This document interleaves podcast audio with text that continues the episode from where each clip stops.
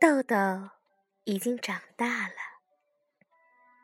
他大到能绕着鲫鱼池塘单脚跳上一整圈，一刻也不停顿。他大到能去采蒲公英，挑那些最可口的嫩芽给妈妈做菜吃。他甚至大到能把秋千荡得很高很高。高到所有的朋友都比不上，高到他咯咯的笑声都飘到了风信子树林的上空，高到他的肚皮都要碰到天了。豆豆大到可以做所有这些事情了，但是他有没有大到可以不抱着他的小毯子到处跑了呢？那可不行！我好喜欢我的小毯子。豆豆说：“爸爸和妈妈温和地劝他，豆豆，也许做事情的时候可以不带小毯子，你试试看呢。”哥哥也在一旁凑热闹：“就是嘛，只有小宝宝才会老是抱着小毯子。”才不是呢，豆豆说。为了防止家里的人把小毯子拿走，豆豆制定了一个计划。他把这个计划叫做“和小毯子永不分开计划”。第二天一大早，豆豆就溜出了门。他要找一个隐蔽的地方，把小毯子藏起来。藏在鲫鱼池塘边上吗？不行，青蛙会发现的。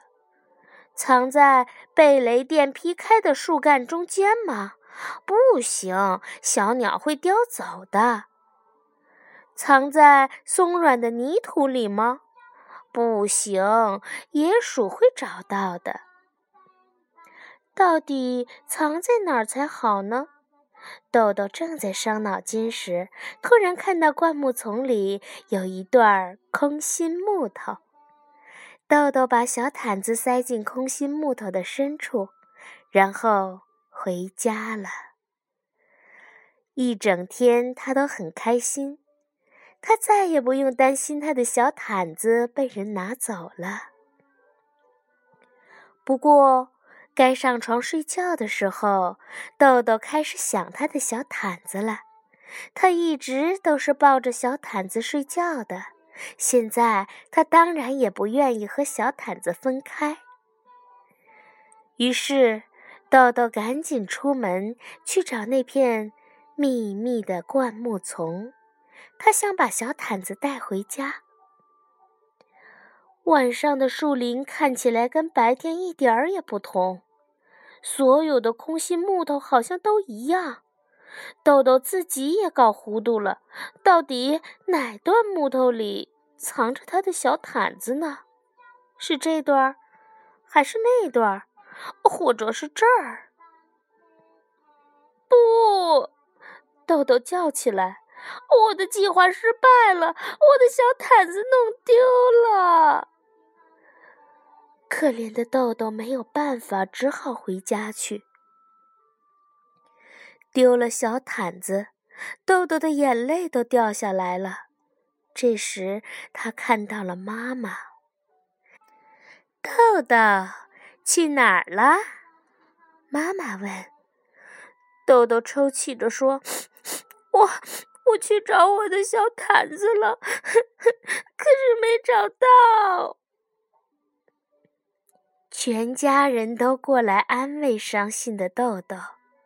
爸爸给豆豆多讲了两个睡前故事，妈妈给豆豆端来了热牛奶，帮他入睡。哥哥把自己第二喜欢的泰迪熊借给豆豆玩。豆豆这是头一回没有抱着小毯子睡觉。他可不愿意还有第二个、第三个这样的夜晚。但是，过了不久，找小毯子就变成了找瓢虫和找四叶苜蓿了。变成了挖最好的洞，变成了做木头雪橇。后来，豆豆就完完全全忘掉了他的小毯子。春天来了，在一个有风的日子里，豆豆和他的朋友们在阳光灿烂的树林里追逐着蒲公英的绒毛伞。突然，他看见一件非常奇怪的东西。豆豆看见小不点儿狐狸宝宝。